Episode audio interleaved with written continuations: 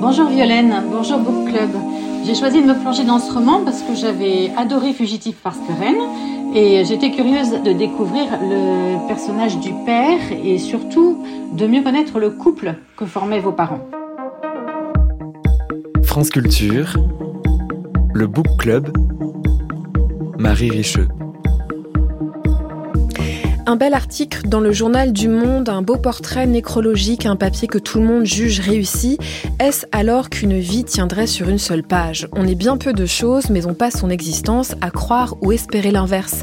C'est le cas de Denis Huissement, universitaire, chef d'entreprise, grand communicant, grand séducteur, fils de Georges Huissement, haut fonctionnaire français juif que l'occupation allemande épuisa et brisa, et père de Violaine Huissement, qui consacre son dernier livre à ces deux figures monuments pour essayer peut-être d'y démêler quelque chose qui la concernerait. La romancière est l'invitée de votre book club aujourd'hui. Vers 15h50, nous quittons Paris et nous quittons même la France pour prendre des nouvelles du livre en dehors de nos frontières. On nous appelle aujourd'hui d'Australie, où le genre littéraire de l'outback noir connaît un franc succès. C'est du polar qui prend le bouche comme décor. En fin d'émission, vous connaissez la chanson, c'est le cas de le dire. On cherche de la musique dans les livres et on en trouve grâce à vous. Bienvenue à toutes et à tous dans le Book Club. Bonjour Violaine Huissement. Bonjour. Votre roman Les Monuments de Paris a paru aux éditions Gallimard. Soyez la bienvenue euh, dans le Book Club de France Culture. Ici, tout commence par un portrait de nos invités en tant qu'ils sont d'abord des lectrices et des lecteurs. Est-ce que vous vous souvenez avec qui, dans quel décor, à quel moment vous avez appris à lire? J'ai un souvenir très vif de l'apprentissage de la lecture dans une maison de vacances qui était la maison de ma mère en Corrèze. Et j'ai le souvenir d'être dans un fauteuil dans cette maison et d'avoir beaucoup de mal à apprendre à lire. Et ma mère elle-même était une lectrice euh, compliquée. C'était quelqu'un qui était euh, à la fois très littéraire parce qu'elle avait une grande sensibilité esthétique et artistique et, en même temps qui avait une éducation assez sommaire. Et donc j'ai le souvenir d'elle euh, m'aidant à essayer d'apprendre à lire et butant sur les mots. Et, et puis j'ai le souvenir de la bibliothèque de mon père, monumentale, mais qui était un peu inaccessible. Et j'ai le souvenir aussi, enfin j'ai le souvenir d'une absence aussi, j'ai le souvenir de l'absence de lecture de mes parents pour moi et ma sœur. C'est-à-dire que eux ne lisaient pas ou ils ne vous lisaient pas des ne histoires? nous lisaient pas d'histoires. Je, je n'ai aucun souvenir de de mes parents me lisant des histoires. Et je, je crois de fait qu'ils nous ont jamais lu d'histoires, mais ils nous racontaient des histoires. C'est-à-dire? C'est-à-dire qu'ils inventaient des histoires. Ma mère, euh, comme mon père d'ailleurs, tous les deux, euh, le soir, en nous couchant, nous racontaient des histoires, parfois des histoires à épisodes, des histoires à tiroirs qui pouvaient durer comme ça des jours ou des semaines. Et souvent dans des, quand même dans des narrations assez décousues, mais ils nous racontaient des histoires. Mais c'était détaché de l'objet livre. Pourtant, vous viviez dans une maison, enfin en tout cas si euh, la page 65 des Monuments de Paris dit vrai, où la bibliothèque de votre père était une bibliothèque fort remarquable. Oui, la bibliothèque de mon père était proprement monumentale et euh, à un moment donné dans sa vie, quand il s'est remarié, il, il, a pris un autre appartement, un appartement séparé de son domicile pour installer sa bibliothèque. Donc c'était un appartement de trois pièces avec des livres du sol au plafond dans chacune des pièces, y compris la cuisine, la salle de bain, les toilettes. C'était fou. Et mais la bibliothèque de mon père était un, un objet esthétique. C'était pas une bibliothèque dans laquelle on avait le droit de piocher ou de se servir. C'était une bibliothèque qui était là pour être belle, pour être admirée, pour être regardée. C'était une bibliothèque qu'il aimait classer surtout. Un apparat, quoi c'est compliqué parce que mon père en même temps était quelqu'un pour qui la littérature et la philosophie, enfin en tant que professeur de philosophie, étaient extrêmement importantes. C'était un grand érudit. Donc je dirais pas que c'était de l'apparat, c'était insolite. C'était une façon à lui d'organiser son réel ou sa version du réel. C'était, euh... mais c'est-à-dire qu'il y avait des livres en double, en triple, en quintuple exemplaire qui euh, n'avaient jamais été sortis du plastique dans, lequel ils étaient recouverts. Euh, et, voilà, donc c'était c'était des livres qui n'étaient pas faits pour être consultés, pas faits pour être lus, ils étaient faits pour être admirés. Et d'ailleurs, si on s'aventurait à essayer de sortir un livre d'une étagère, c'est mais tu vas me faire un trou. Ça dit plein de choses, c'est fou. Alors, à quel moment vous rencontrez une bibliothèque où vous avez le droit de piocher des livres, Violaine Huisman Ou alors, où est-ce que ça se passe, cette rencontre importante avec la lecture, si elle arrive? Euh, J'ai pas le souvenir qu'elle arrive dans des bibliothèques, j'ai le souvenir qu'elle arrive plutôt dans des librairies. Et, et, et le, le, pendant de la bibliothèque collection de mon père, c'était qu'il donc achetait des choses en quantité monumentale, y compris des livres, y compris euh, sur les quais de Seine, mais aussi dans des librairies. Et euh, c'était quelqu'un qui aimait posséder des choses, donc il, n'empruntait pas des, livres à la bibliothèque, il achetait des livres. Et donc j'ai le souvenir de, consulter beaucoup de livres en librairie aussi. Et, j'ai le souvenir de, voilà, aussi de découvrir des livres en librairie, dans des librairies de quartier, dans des librairies euh, qui, ont cette. Euh, enfin, c'est aussi la beauté des librairies parisiennes ou des librairies françaises. Euh, qui, pour beaucoup euh, de librairies indépendantes, ont gardé le soin de choisir des livres avec beaucoup d'attention et de vous faire découvrir des livres. Est-ce que vous devenez une adolescente lectrice? Oui, mais euh, plutôt sur le tard, en fait. J'ai le souvenir d'avoir commencé à, à, lire avec euh, plus de ferveur plus tard, plutôt vers 16, 17 ans. Et vous lisiez quoi à ce moment-là? Je me souviens de Dostoïevski. Euh, j'ai eu une passion pour Albert Cohen vers 17 ans. Euh, Belle du Seigneur, mais tout, Albert Cohen, j'ai tout lu euh, d'une traite. Et, et aujourd'hui, je le trouve parfaitement illisible. Ça vous est arrivé beaucoup de fois, ça, d'avoir des espèces de coups de foudre littéraires qui euh, se révèlent 5, 10, 20 ans plus tard, voilà, réduits à peau de chagrin? Non, pas si souvent, mais j'ai eu un rapport un peu particulier avec Marguerite Duras aussi, que j'ai lu aussi assez jeune, adolescente, et puis que j'ai relu et que j'ai plus du tout aimé et que j'aime à nouveau aujourd'hui. Et je pense que c'est ça qui est beau aussi dans notre lien à la littérature, quand c'est quelque chose qui compte euh, pour soi, c'est que c'est un, lien qui évolue aussi et dans lequel on a le droit de tomber en désamour et puis de retomber amoureux. vous avez quoi sur votre table de chevet, si vous avez des livres et si vous avez une table de chevet? J'ai une table de chevet sur laquelle il y a des choses très disparates et, euh, bilingue aussi, puisque je lis à la fois en français et en anglais. Euh, j'ai euh, le livre de Marie Dariussec, Fabriquer une femme, que j'ai lu quand elle me l'a offert très gentiment le mois dernier, mais je l'ai gardé sur ma table de chevet parce que j'aime bien l'avoir là. Donc j'ai des livres qu'on m'a offerts pour certains, j'ai des livres... J'ai un livre d'un ami poète américain qui s'appelle Ben Lerner, qui a publié un recueil de poésie qui s'appelle The Lights, est-ce qu'il existe une photo de vous avec un livre à la main à laquelle vous penseriez comme ça, tout âge confondu? Non. Je crois pas, j'en ai pas le souvenir en tout cas. Mais c'est drôle parce que, vous savez, en tant qu'écrivain, euh, on, on, aime bien mettre en scène euh, l'écriture ou mettre en scène la lecture, mais c'est aussi quelque chose euh, que je trouve très aliénant. Euh, d'imaginer qu'on puisse être mise en scène dans une position de lectrice ou une position d'écrivaine. Et surtout, en tant que femme, c'est une,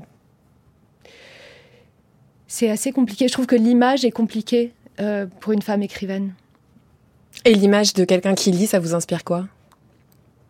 Tranquille, hein, je veux pas dire une image de presse, quelqu'un qui lit, quoi, dans la vie. Ah oui, quelqu'un qui lit. Euh, euh, beaucoup de curiosité. J'ai toujours envie de savoir ce qu'ils bah. Oui. D'ailleurs, d'ailleurs, on m'a dit souvent qu'il fallait pas faire ça, que c'était vraiment Mais très impossible. Mais je lis souvent ce que les gens lisent bah dans oui. le métro. Oui. Est-ce que vous avez rendez-vous avec un texte, un auteur ou une autrice cette année? Ou dans les dix ans qui viennent? Quelque chose que vous avez vraiment envie de lire?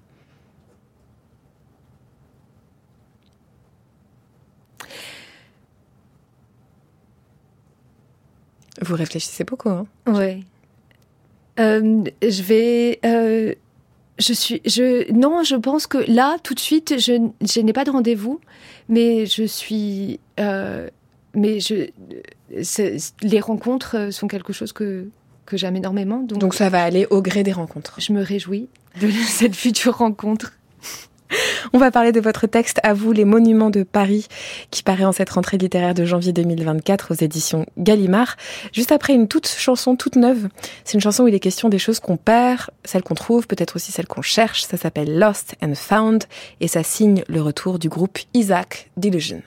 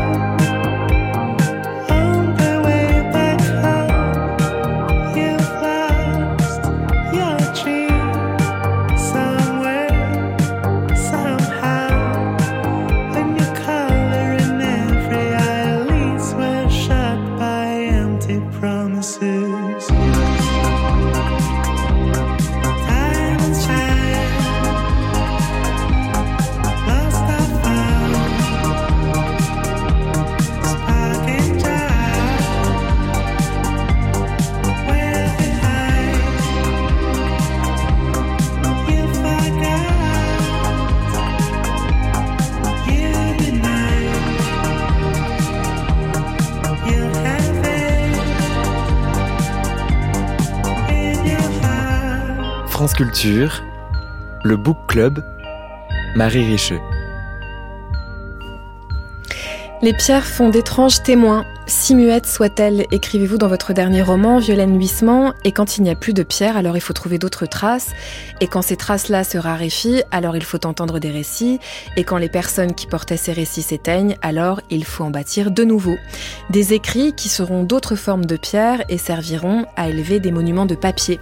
C'est en somme le chemin que prend votre dernier roman, qui commence par dépeindre votre père, Denis Huissement, avachi, affaibli, au seuil de la mort, et qui décrit aussi la détresse de votre grand-père, autre siècle, Georges Huissement, son corps tronqué, la gangrène, au seuil de la mort lui aussi. Deux monuments vacillant de toute leur hauteur, de tout leur prestige, et vous, et nous, les femmes, les filles, les bébés, les amantes, les amis, les nourrices, circulant entre les grandes dates de l'histoire. Les Monuments de Paris, c'est le titre de ce roman, au programme de notre book club. Il a paru donc aux éditions Gallimard et on en parle avec vous. Violaine Huissement, je voudrais qu'on commence tout de suite par écouter euh, la voix d'une auditrice, membre du book club, c'est Babette. Non seulement elle a lu Les Monuments de Paris, mais elle a lu le précédent. Bonjour Violaine, bonjour Book Club. J'ai choisi de me plonger dans ce roman parce que j'avais adoré Fugitif parce que Rennes et j'étais curieuse avec les Monuments de Paris de découvrir le personnage du père et surtout de mieux connaître le couple que formaient vos parents. J'ai senti, vous m'arrêtez hein, si je me trompe, mais une certaine fascination de votre part pour votre père, alors qu'on sentait plus de l'admiration et de, de l'adoration pour votre mère. Euh, le roman sur votre mère était plus porté sur le sentiment, sur vos liens, sur de l'abstrait, alors que celui-ci, on le sent très différent. C'est une page d'histoire de France que vous racontez avec des faits concrets, des faits qui sont ancrés dans la mémoire collective. Donc ça parlera à tout le monde. J'avais une petite question à vous poser. Je voulais savoir si le fait que vous ayez choisi d'écrire un roman séparé pour chacun de vos parents traduit le fait qu'il vous inspirait des sentiments différents. Merci beaucoup Babette pour euh, ce compte-rendu de lecture si précis et pour la question que vous adressez à Violaine Huissement. Alors, moi je dois dire que je n'ai pas lu Fugitif parce que Rennes et que ça n'empêche en rien de se plonger dans les monuments de Paris. Ça n'est pas un diptyque indissociable. Je vous laisse cependant euh, répondre Violaine Huissement. Merci pour cette si belle lecture. Et oui, bien sûr, il fallait qu'ils aient des livres différents parce qu'ils m'inspirent des sentiments différents, mais aussi, comme le souligne très bien Babette, parce que c'est, ce sont des histoires différentes, mais des narrations différentes aussi. Euh, c'est vrai que le sentiment primait dans Fugitif parce que Rennes et que là, les monuments de Paris, enfin comme son titre l'indique un peu, déjà, c'est aussi une histoire de France et c'est aussi des, des, personnages qui sont ancrés dans un passé collectif qui est tellement indissociable de leur histoire personnelle que je ne pouvais pas en faire l'économie. Donc c'est c'est un roman qui est sur mon père et sur son père à lui, euh, mon grand-père, mais c'est aussi un roman sur une tranche de l'histoire de France. Oui, il était question d'une page de l'histoire de France. Il y a même plusieurs pages de l'histoire de France qui sont qui sont écrites, réécrites, euh, euh, voilà, en passant par le par ces différents portraits. Mais j'entendais dans la voix de Babette deux livres comme ça pour deux mondes séparés. À la fin de ce roman-là, Les Monuments de Paris, il est aussi question de les rassembler. Euh, cette figure du père, cette figure de la mère, certes dans les cendres, certes dans la mort, certes dans un monde qui voilà est un monde imaginaire de, l'au-delà. Mais il y a quand même un geste, peut-être qu'il est final, mais qui fait que voilà, ça, se termine quand même comme ça, Violet Nuissement. Oui, tout à fait. Et c'est vrai que pour moi, les livres fonctionnent ensemble aussi. les deux livres fonctionnent ensemble. Ils peuvent tout à fait être lus indépendamment l'un de l'autre, mais si on les lit euh, dans le désordre d'ailleurs, il n'y a pas un ordre particulier, on retrouve les mêmes personnages, on retrouve leur vie, mais à différents moments et sous différents angles. Et c'était c'était mon projet littéraire en fait, à travers les, trois romans que j'ai publiés, de présenter les mêmes personnages à différents moments de la vie et sous un éclairage différent. Je pense que c'est important qu'on parle de personnages justement. On va parler du personnage du père. Si on essaye de le présenter, ce que j'ai fait beaucoup trop succinctement au départ, comment on se débrouille, Violette Nuissement pour le présenter, euh, vous avez tout à fait raison. La, nécrologie de Roger Paul Droit dans Le Monde était parfaite. Elle le présentait en une page. C'était éblouissant de voir à quel point sa vie pouvait tenir en une plage parce que sa vie est tellement pléthorique, extravagante, excessive que c'est difficile à résumer. Mais essayons. Il se définissait lui-même comme un euh, philosophe tirait homme d'affaires. Il était à la fois enseignant, professeur de philosophie et aussi avait fondé des écoles qui avaient fait Flores. Et donc, il était, euh, voilà, c'était aussi un entrepreneur. Euh, c'était une figure euh, des Trente Glorieuses en France, un homme très 70 Il y avait une photo dans le magazine Point de vue que j'avais jamais vue de mon père assis sur une pile de livres, un peu à la Paul Lussulitzer, euh, avec un costume pas de def, comme ça, très, très flamboyant. Et c'était, c'était, voilà, c'est une façon de présenter son personnage. Il y a une autre façon, mais il y a une phrase qui m'a beaucoup arrêtée, c'était l'idée qu'il était toujours gros, pas tant d'ailleurs dans sa silhouette, ou peut-être, je ne sais pas, mais gros de quelque chose en plus, gros d'un enfant supplémentaire, gros d'un projet supplémentaire, gros d'un amour supplémentaire, comme s'il y avait quelque chose de son corps qui était en perpétuelle expansion et qui ne pouvait pas se contenir violet nuissement. C'est pourquoi j'ai noté que les deux manières aussi d'attraper votre père et votre grand-père, ou leurs deux personnages, euh, c'est intéressant de voir que vous commencez à chaque fois par les trouver affaiblis, par les décrire affaiblis. C'est bien sûr, on trouvera leur corps en pleine superbe quelques pages plus tard, mais nous, quand on les rencontre, ce sont des monuments avachis. Oui, et il y avait quelque chose d'insatiable chez mon père. Mais d'ailleurs, quand il allait au restaurant, il commandait toute la carte parce qu'il ne pouvait pas se satisfaire juste d'une entrée d'un plat. Il fallait, il fallait tout, il fallait tout goûter, il fallait tout essayer. Et j'ai senti, je pense, dès l'enfance que dans euh, cet excès, dans cette outrance, il y avait euh, comme euh, l'envie de recouvrir quelque chose qui manquait, de recouvrir un vide. Et, je pense que c'était c'était une espèce de trop plein qui venait remplacer le vide. Et il y avait cette espèce de paradoxe en lui qui menait une vie, somme toute, paradoxale, un peu à tous les étages. Alors comment on se débrouille quand ensuite on fait de la littérature et qu'il s'agit d'écrire? Comment on fait avec ce surplus, avec cette vie toujours euh, toujours plus bigger than life? Comment est-ce que vous avez, euh, je sais pas, commencé le projet d'écriture? Euh, En fait, ce que je trouve extraordinaire en littérature, comparé aux autres formes d'art aussi, c'est que le roman permet la complexité, le roman permet le conflit, la contradiction et permet aussi de raconter le temps dans le désordre ou en tout cas dans sa pluralité. Et euh, c'était voilà. Après, au moment de s'asseoir pour écrire, il faut trouver une forme, il faut trouver une structure qui permette de raconter le temps même dans le désordre. Et j'ai voulu commencer par la fin, commencer à rebours aussi pour présenter euh, le personnage de la narratrice, qui est mon double, qui porte mon prénom. et expliquer ce lien. Parce que pour moi, le, le roman de mon père et de mon grand-père, c'était pas juste leur biographie, c'était le cheminement vers leur vie. Donc j'avais besoin aussi de mettre en scène la narratrice de leur vie. D'ailleurs, euh, quand euh, cette narratrice arrive, euh, elle est finalement au chevet de ce père. On voit hum, l'amour surtout entre eux. Enfin, avant que les choses se complexifient, que plein de zones d'ombre arrivent, c'est vraiment la première chose et c'est aussi la dernière chose. On peut dire que c'est vraiment deux tranches d'amour qui encadrent les monuments de Paris, Violaine Nuissement. Oui, j'avais j'avais envie de dresser un portrait sans phare de mon père, donc c'est en rien une agiographie. Et, c'était un personnage plein de, très très grands défauts. Et en même temps, euh, pour qui j'avais une affection immense et, avec qui je partageais un, amour, euh, un amour vraiment inconditionnel. Et je voulais raconter ça aussi, le lien filial. Et c'est vrai que voilà, il se trouve que j'ai adoré ma mère, j'ai adoré mon père, que mes romans le racontent et mes romans mettent en scène ces personnages-là aussi parce que je les ai tellement aimés. Et, je ne sais pas comment c'est arrivé exactement. Je ne sais pas comment c'est arrivé que je me sens investie de la mission de les raconter. Mais effectivement, et en fait, je m'en suis rendu compte au cours de l'écriture, et c'est seulement euh, peut-être en, en, parvenant vers la fin de ce projet que je me suis rendu compte aussi que ces livres étaient aussi une façon de les réunir. On va écouter une archive, c'est la voix de votre grand-père, Georges Huissement. Il est au micro d'André Gillois en 1950. Mon cher ami, je vais donc vous poser la question traditionnelle. Quels sont les événements qui vous ont particulièrement frappé dans les 50 années qui viennent de s'écouler? Et je vous demande naturellement de ne pas citer tout de suite les deux guerres, parce qu'alors, si je n'éliminais pas les deux guerres, tout le monde me parlerait de la même chose.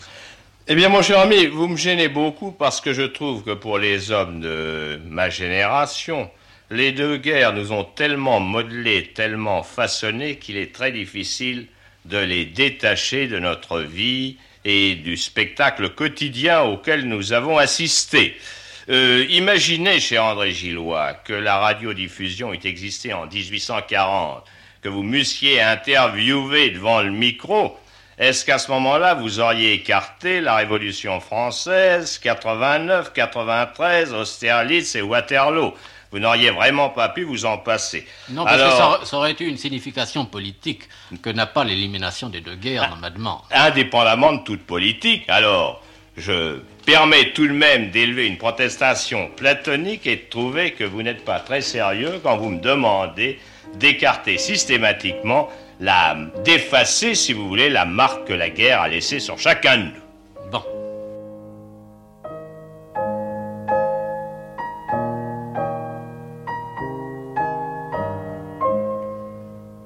Nous étions si peu juifs dans la famille que j'étais surprise, à la lecture des mémoires de ma grand-mère, d'apprendre qu'elle et Georges s'étaient mariés à la synagogue.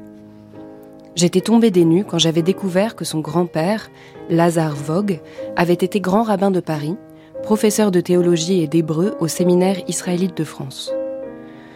Moi qui, jusqu'à l'âge de 17 ans, ignorais ce qu'était le Shabbat.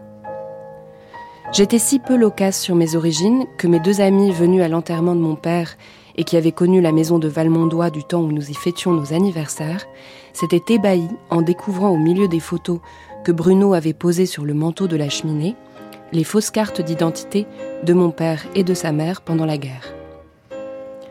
Regardez, dit Bruno, en nous montrant la signature de notre grand-mère commune, Marcel Georges Huissement, né Vogue et rebaptisé Alice Cécile Henriquet, pour les besoins de son nouvel état civil, s'était trompé et avait signé M.G. Henriquet. La photo est prise de profil. Parmi les détails du signalement, la forme du nez, dos, base, dimension. Le sien est rectiligne, de taille moyenne. Il y a aussi une carte d'identité de Georges, en partie enfouie sous d'autres documents, dont sa carte de maire de Valmondois.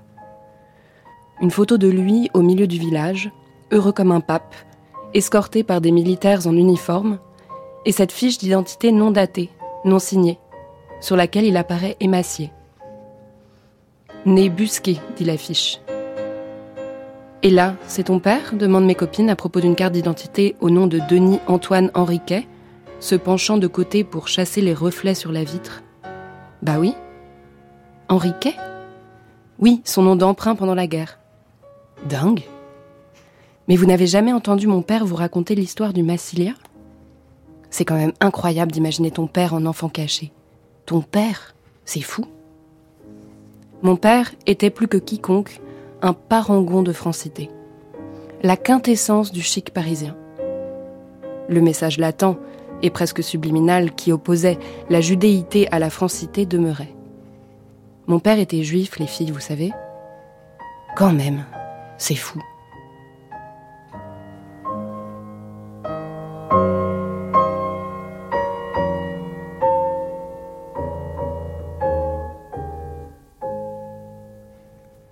Un extrait de votre livre Les Monuments de Paris, juste après une archive et la voix de votre grand-père Georges Huissement en 1950, quand gueule le journaliste, hein, on peut le dire clairement, de, J'adore. de- J'adore. de lui demander de d'omettre les deux guerres dans la manière dont il doit parler du siècle et de comment l'histoire euh, l'a forgé. Je ne peux pas parler de ma vie sans parler des deux guerres, dit-il.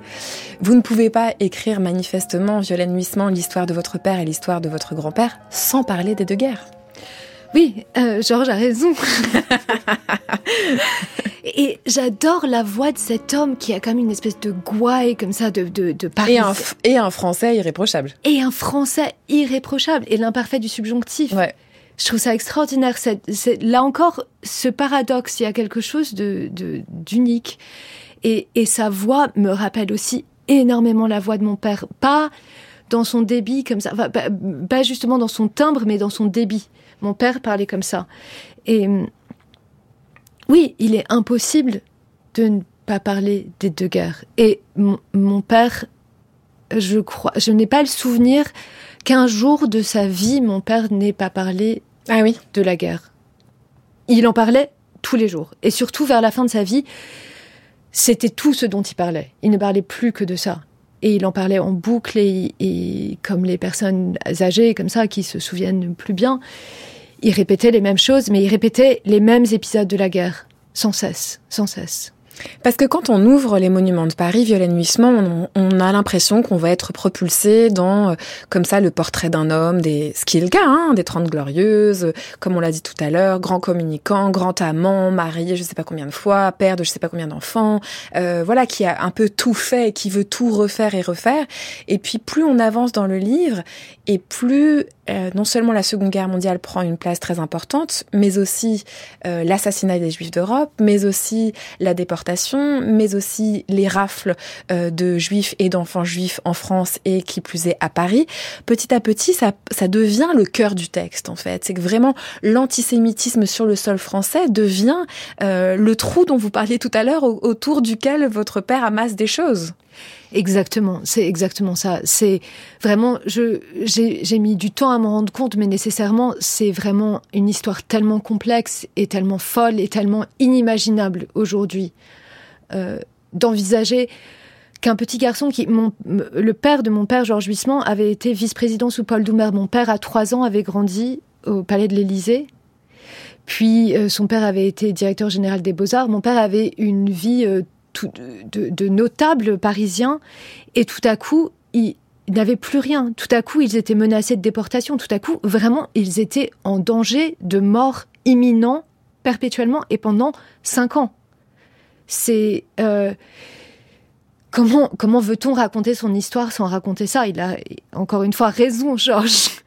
C'est euh, et et pour mon père, en même temps, euh, la distance qu'il existait entre sa vie du temps où je l'ai connu, c'est-à-dire euh, pour moi, disons quand j'avais 10 ans, on était dans les années 80, c'était un homme qui avait fait fortune, la guerre était loin, pour revenir jusque, jusqu'au, à l'image euh, du petit garçon juif pendant la Seconde Guerre mondiale, il fallait cheminer. Et c'est encore une fois le cheminement que je que j'ai voulu entreprendre tout dans le livre aussi pour Mais c'est accompagner- un cheminement que vous, vous avez fait par l'écriture ou c'est aussi un chemin que vous pouviez faire avec lui de son vivant?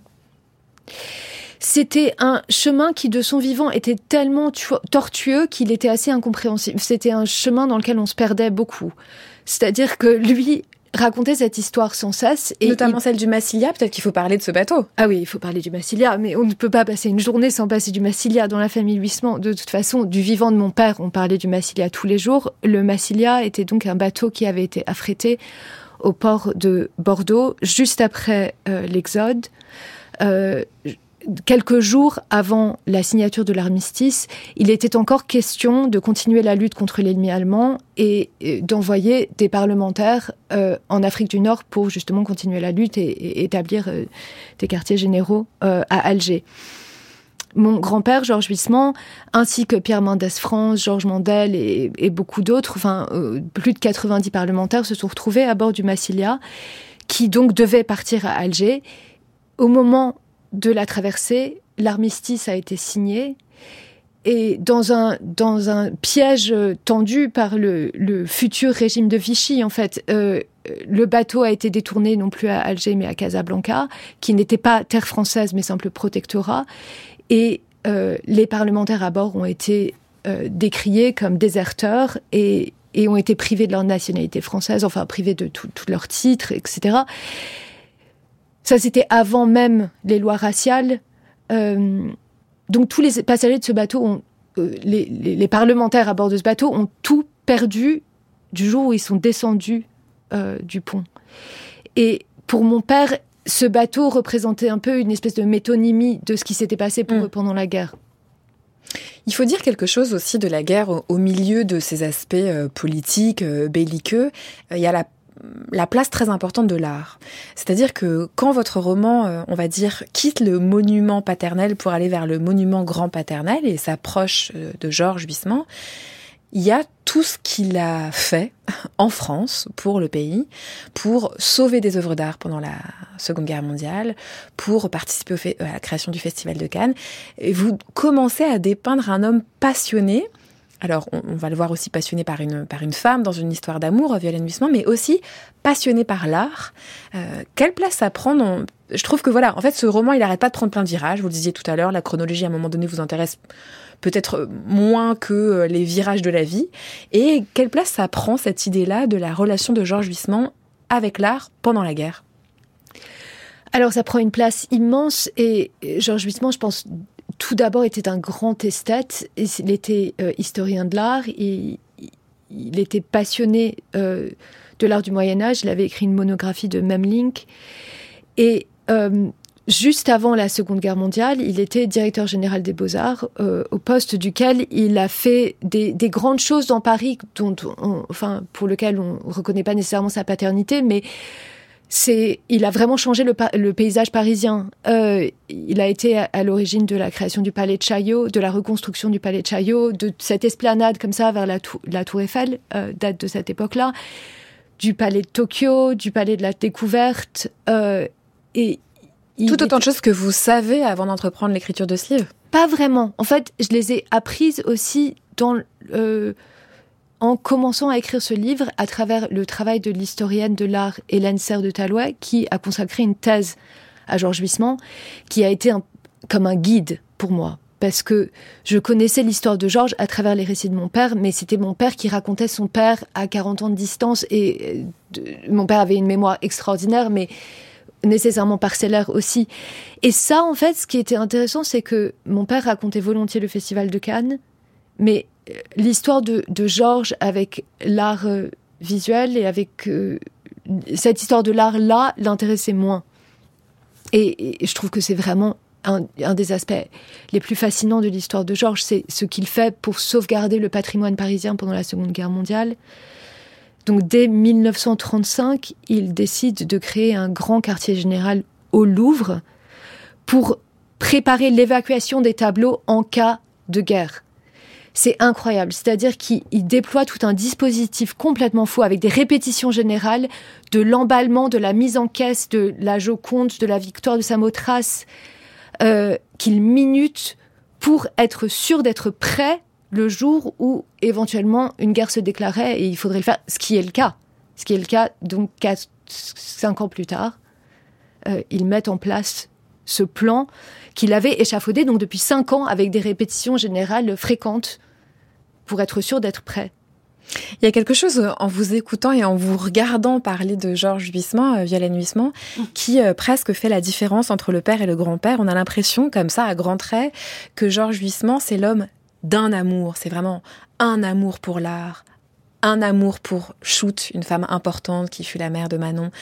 Comme ça, une façon d'être concentré quand votre père semble l'homme de plein d'amour, quelque chose de plus dispersé, de plus euh, bon voilà, euh, je sais pas, euh, pluriel, et comme s'il y avait aussi, je sais pas, deux deux portraits d'hommes, mais, au sens de silhouette. Vous voyez ce que je veux dire? Oui. Au-delà de votre père et de votre grand-père, deux façons de vivre la vie.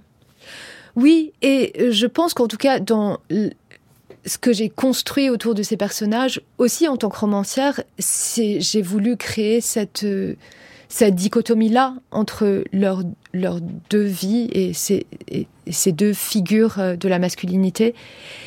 Et après, je pense que c'est aussi l'avantage de la fiction ou du roman, c'est qu'on peut construire le personnage qu'on souhaite. Et forcerait certains traits en fonction de ce qu'on veut raconter. Oui. Et en, en l'occurrence, j'ai jamais connu mon grand-père. Il est mort 22 ans avant ma naissance, donc je me suis construit une image de lui euh, à travers mes lectures, à travers la lecture de la thèse d'Hélène, mais euh, à travers la lecture de ses livres à lui. Mais je me suis aussi inventé un personnage. On va vous retrouver, ou plutôt votre double de fiction, à Marseille. C'est la troisième partie du livre. Je voudrais qu'on écoute ce passage-là aussi pour euh, peut-être déplier ce mot du monument.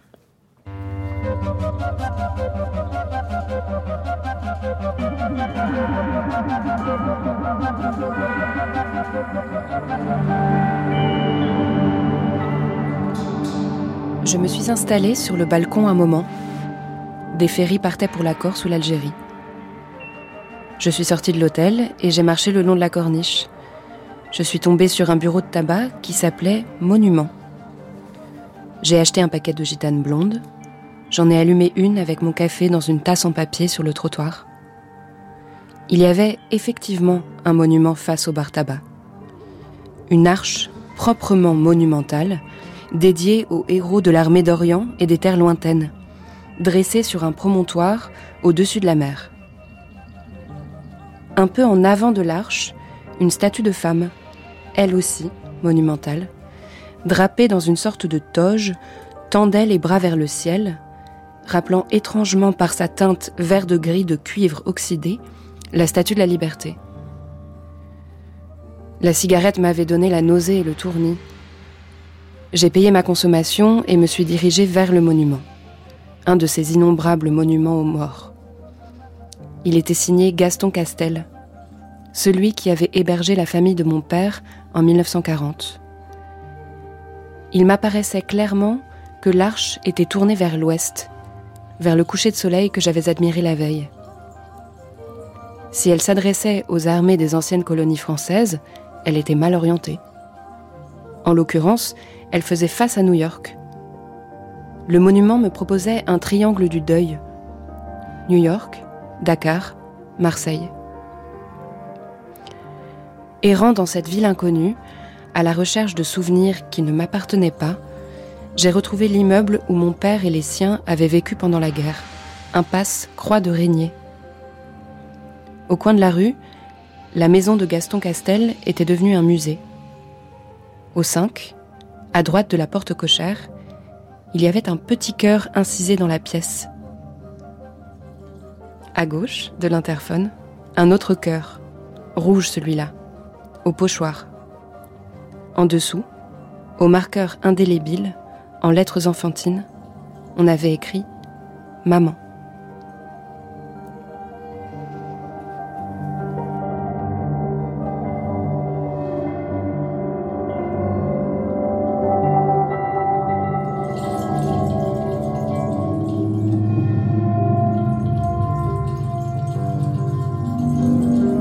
Avec cet extrait lu par Oriane Delacroix, on est à la fin de votre roman euh, Les monuments de Paris, Violaine Huissement. La narratrice est à Marseille, on passe de Massilia à Marseille et euh, voilà, elle, est dans ce nouveau triangle, quelque chose se réagence manifestement pour elle. Vous parliez tout à l'heure d'une bibliothèque pour agencer le réel, eh bien elle, elle vient de mener toute une enquête qui fait que voilà, petit à petit, elle peut mettre d'autres points sur la carte et regarder les choses autrement euh, et aller du monument, du mot monument au mot maman je, je, je voulais qu'on entende ce, ce, passage parce que, à lire ce texte touffu, où beaucoup de choses nous sont dites euh, et, et, où se mélangent des choses d'une très grande intimité avec des choses, on l'a dit, de l'histoire collective, de l'histoire nationale, de l'histoire internationale. Plusieurs fois, je me suis dit, mais où va-t-elle? Enfin, que cherche-t-elle? Comment elle se comment elle se déplace? Et l'hypothèse qui m'est venue, c'est eh bien peut-être qu'elle va euh, vers cette figure maternelle ou vers une figure de femme. Et j'ai eu l'impression que entre ces monuments masculins, il y avait plein de figures de femmes qui naissaient, qui étaient beaucoup plus euh, euh, souples, beaucoup plus rapides et beaucoup plus pleines de vie que les monuments masculins. Voilà, c'est mon hypothèse. Qu'est-ce que vous en pensez? Ah, c'est beau, j'adore cette hypothèse, je la trouve très très belle. Mais je pense que vous avez raison aussi, que pour moi, c'était... Le mot monument aussi veut dire euh, souvenir, donc c'était... Le monument, c'est le passé, c'est ce qui est figé, vous avez raison. Et c'est... Je pense que c'est... Dans l'entreprise de ce livre, c'est aussi une narratrice, c'est pas neutre, c'est la fille, la dernière fille de cette fratrie qui raconte l'histoire de ces deux grands hommes. Et elle est plus souple que tout ça, je trouve. Et, et oui, enfin, et l'idée aussi, c'était quand même de faire une place, et c'est la place que je voulais accorder au féminin dans le roman aussi, c'était que sans en faire des caisses non plus, et sans que ce soit euh, trop, euh, trop politisé, mais de fait, c'est la voix d'une femme qui raconte l'histoire de ces hommes et c'est la place d'une femme dans cette histoire collective et dans ce passé historique euh, très lourd à porter, euh, dans lequel les femmes n'ont pas eu beaucoup de place. Et de voir que peut-être l'avenir se joue là aussi, dans une place accordée au féminin qui est autre et qui est, qui est tournée vers, vers, euh, vers un avenir peut-être plus souple, oui, en tout cas plus ouvert, plus inclusif, Juste après ce paragraphe-là, c'est un, coup de fil des deux filles euh, euh, de la narratrice qui lui, qui lui, oui, où elles se parlent au téléphone et puis euh, voilà, il y a quelque chose de la vie, du présent, enfin d'une autre ébullition qui prend la place peut-être, voilà, d'un monde d'avant quand même un petit peu.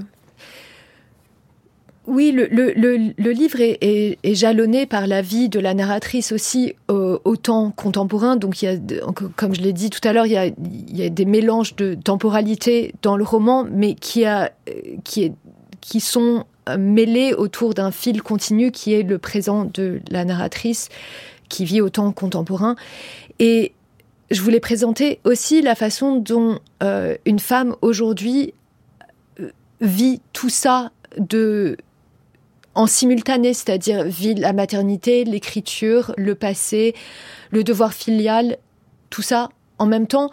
Et si vous l'avez ressenti avec une grande souplesse, c'est merveilleux. C'est ce que j'aimerais pouvoir projeter aussi. Que oui, en fait, peut-être le féminin aujourd'hui a cette souplesse-là de pouvoir plus d'agilité mais la narratrice, mais je dis la narratrice, mais aussi euh, la figure des nourrices, mais aussi la figure des amantes, mais aussi la figure des femmes. Enfin, j'ai eu l'impression qu'il y avait plus de circulation à des endroits où euh, les hommes, même si leur histoire était importante, étaient un peu plus figés. Mais bon, j'en arrête là avec mon avec mon hypothèse, Violaine Nuissement. On a dit tout à l'heure que votre père était un grand lecteur de philosophie. On va écouter la voix de Michel Foucault.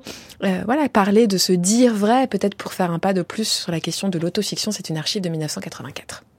Je crois que ces formes de pratique du dire vrai sur soi-même, on peut, il y a une certaine tendance euh, qui consiste à les analyser en les rapportant en quelque sorte à un axe central, c'est bien entendu le principe socratique du connais-toi toi-même.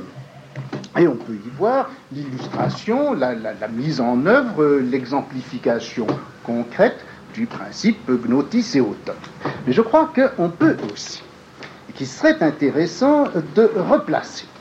Ces pratiques du dire vrai sur soi-même, cette obligation du dire vrai, cette incitation du dire vrai sur soi-même, il me semble qu'il serait intéressant de la replacer aussi dans un contexte plus large qui est défini par un principe dont le gnotiséoton n'est lui-même qu'une application, et ce principe, c'est le principe de l'épiméléia et autou, du souci de soi, de l'application à soi-même. Voilà, alors je peux vous demander un commentaire très précis de cette archive de Michel Foucault 1984. Enfin, si vous voulez, vous pouvez via l'annuissement, mais c'est pour faire évidemment un clin d'œil euh, à ce livre important euh, que votre euh, père dirige, qui est le dictionnaire des, philosophes, mais aussi pour amener sur la piste de l'usage que vous faites de la littérature, on pourrait dire autofictive si ça vous intéresse, comme un outil de connaissance de soi. Est-ce que c'est est-ce que c'est quelque chose qui vous parle? Peut-être, oui, euh, de connaissance des personnages autour de moi, en tout cas davantage que moi-même, je dirais, euh, et de réorganisation du réel. Pour moi, cet outil, il sert surtout à mettre de l'ordre dans le désordre de la vie et dans le désordre de l'expérience intime. Et ce que je voulais raconter à travers ce livre aussi, dans le désordre de l'intime que représente l'expérience de la guerre pour mon père et mon grand-père, c'est cette histoire collective et comment elle s'entremêle quand vous la fictionnalisez, quand vous en faites le, roman, euh, en, mélangeant ces modes, euh, apparaît autre chose, apparaît quelque chose qui, qui n'est pas seulement euh, dans le registre de l'archive ou de la mémoire collective, mais qui est ce mélange de l'archive avec le vécu. Et pour moi, c'est ça ce que permet la fiction, et là, en l'occurrence, l'autofiction, c'est de réorganiser le réel. En en passant nécessairement par quelque chose du dire vrai? Oui, parce que, et là, c'est peut-être aussi pour ça que l'autofiction m'intéresse, ou qu'en tout cas la matière autobiographique m'intéresse, parce que il y a une vraie mise en danger dans le fait de se raconter ou de raconter des histoires intimes qui vous appartiennent, qui vous sont sensibles. C'est il y a, enfin, c'est ce que Michel Léris appelle euh, la tauromachie de l'acte littéraire. C'est, voilà, vous jouez à la corrida avec vous-même. Qu'est-ce qui risque, qu'est-ce que risque l'autrice dans cette corrida? Euh, C'est un vertige en fait. Il y a vraiment un vertige de la de la mise à nu euh, et on ne sait pas très bien. Enfin, c'est comme toutes les plus grandes peurs, les plus grandes angoisses. Elles sont pas face à un réel danger. Elles sont face à la perte de soi, en fait. Est-ce que c'est quelque chose qui, un étourdissement ou un vertige que vous avez ressenti en écrivant Les Monuments de Paris ou les trois livres de ce qui est une forme de, de triptyque?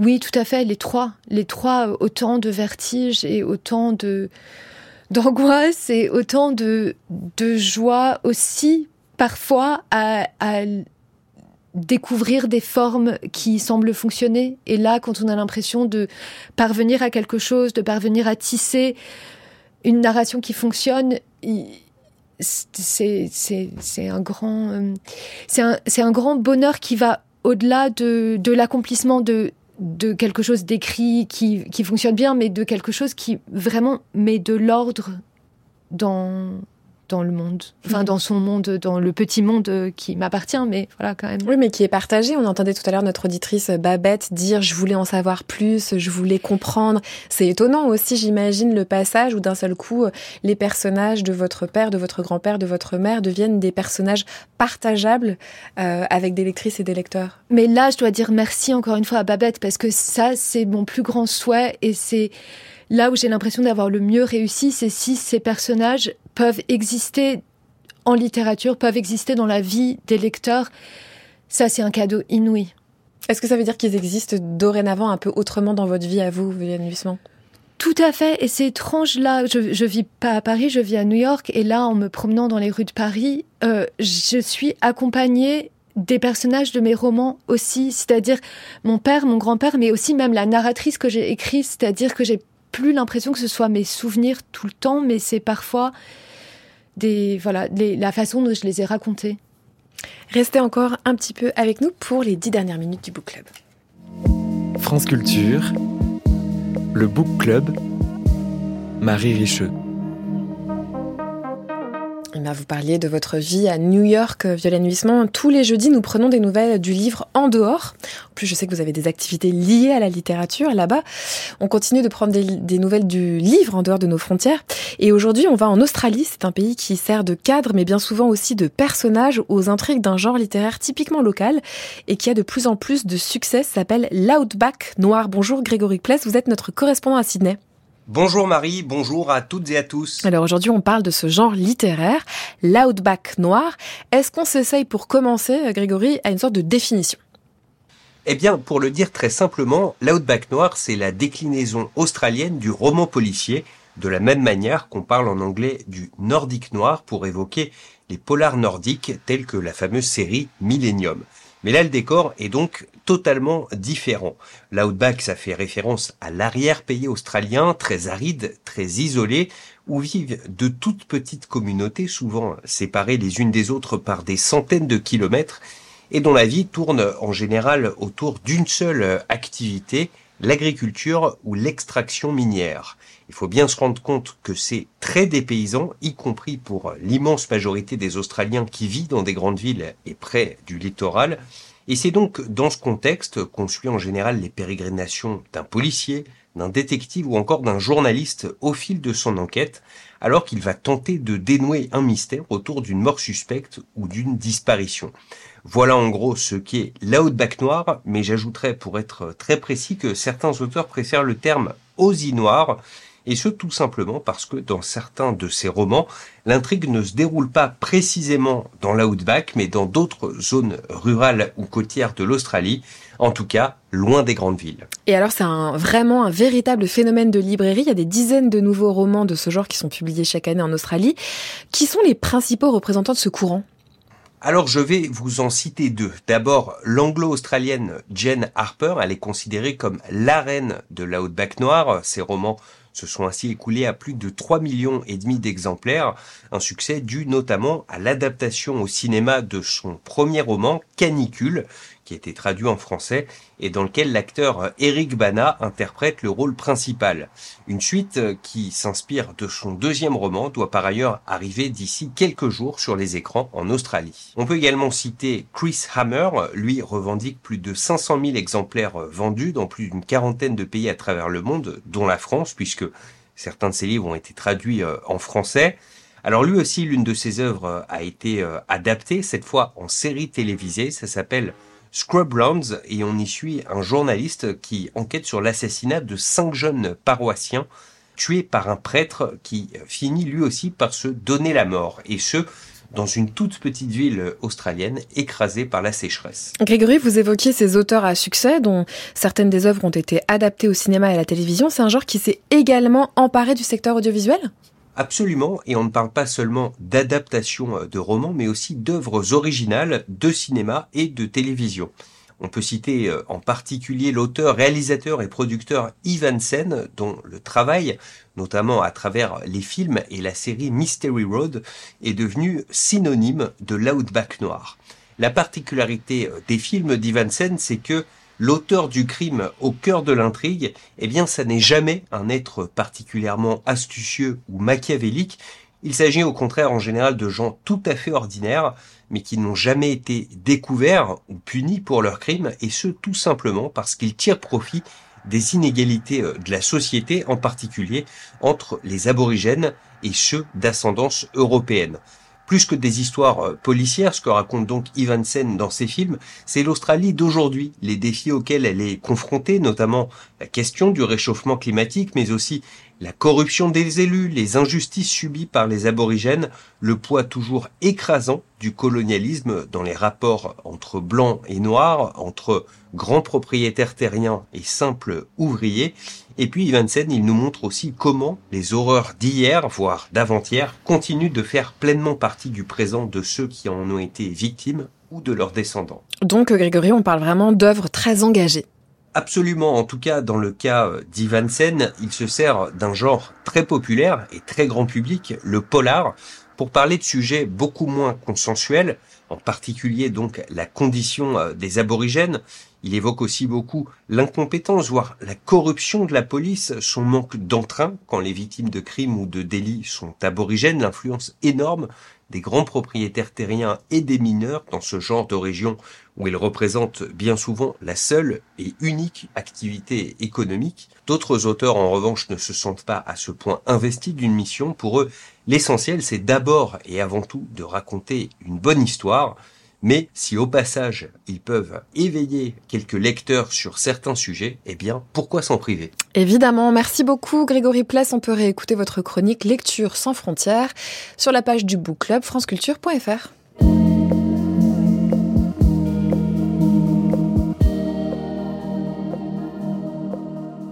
C'est la fin du book club, presque, et à la fin du book club, on cherche de la musique dans les livres. On n'en a pas trouvé beaucoup, Violaine Nuissement, en vrai, dans votre livre Les Monuments de Paris.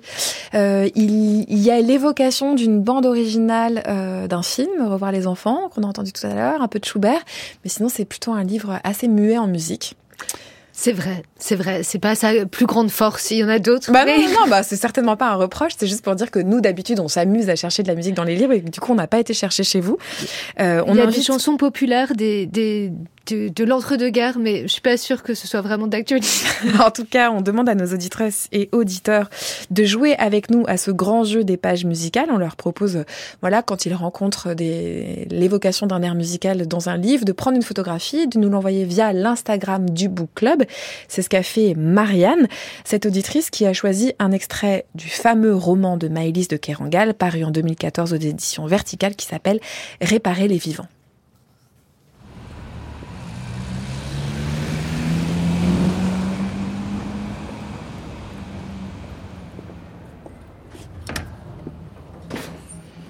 Elle se dirige lentement vers ce café qu'elle s'est ouvert le dimanche, un abri qu'elle gagne à bout de force. En ce jour funeste, je te prie, ô mon Dieu. Elle chuchote ces mots en boucle, détachant leurs syllabes comme les grains d'un rosaire. Depuis combien de temps n'a-t-elle pas prononcé une prière à voix haute? Elle ne voudrait jamais s'arrêter de marcher. Elle a poussé la porte, c'est sombre à l'intérieur, empreinte de dérives nocturnes, émanation de cendres refroidies. Bachung, voleur d'amphores au fond des criques. Elle s'approche du comptoir, se penche par-dessus le zinc. Elle a soif, ne veut pas attendre. Y a quelqu'un? Un type surgit d'une cuisine. Il est énorme, moulé dans un pull de coton porté à même la peau, et jean mou, tignasse froissée du saut du lit. Mais oui, mais oui. Y a quelqu'un? Et une fois devant elle, il reprend solennel. Alors, Miss, qu'est-ce qu'on boit? Un jean voix de Marianne à peine audible, un halètement. L'homme lisse ses cheveux en arrière de ses deux mains baguées, après quoi rince un verre tout en ziotant cette femme qu'il sait avoir déjà vue ici. Ça va, Miss? Marianne détourne les yeux. Je vais m'asseoir. Le grand miroir piqué au fond de la pièce lui renvoie un visage qu'elle ne reconnaît pas. Elle détourne la tête. Ne pas fermer les yeux. Écouter la chanson. Compter les bouteilles au-dessus du comptoir. Observer la forme des verres déchiffrer les affichettes où subsiste encore ton écho. T'accaparer seulement, t'accaparer. D'estrade en estrade, j'ai fait danser tant de malentendus.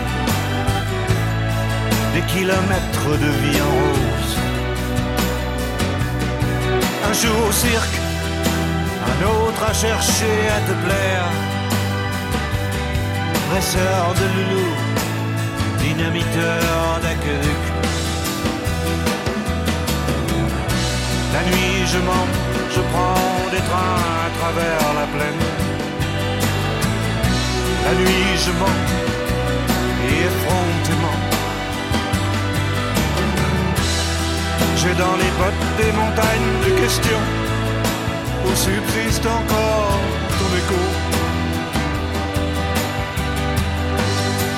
subsiste encore ton écho.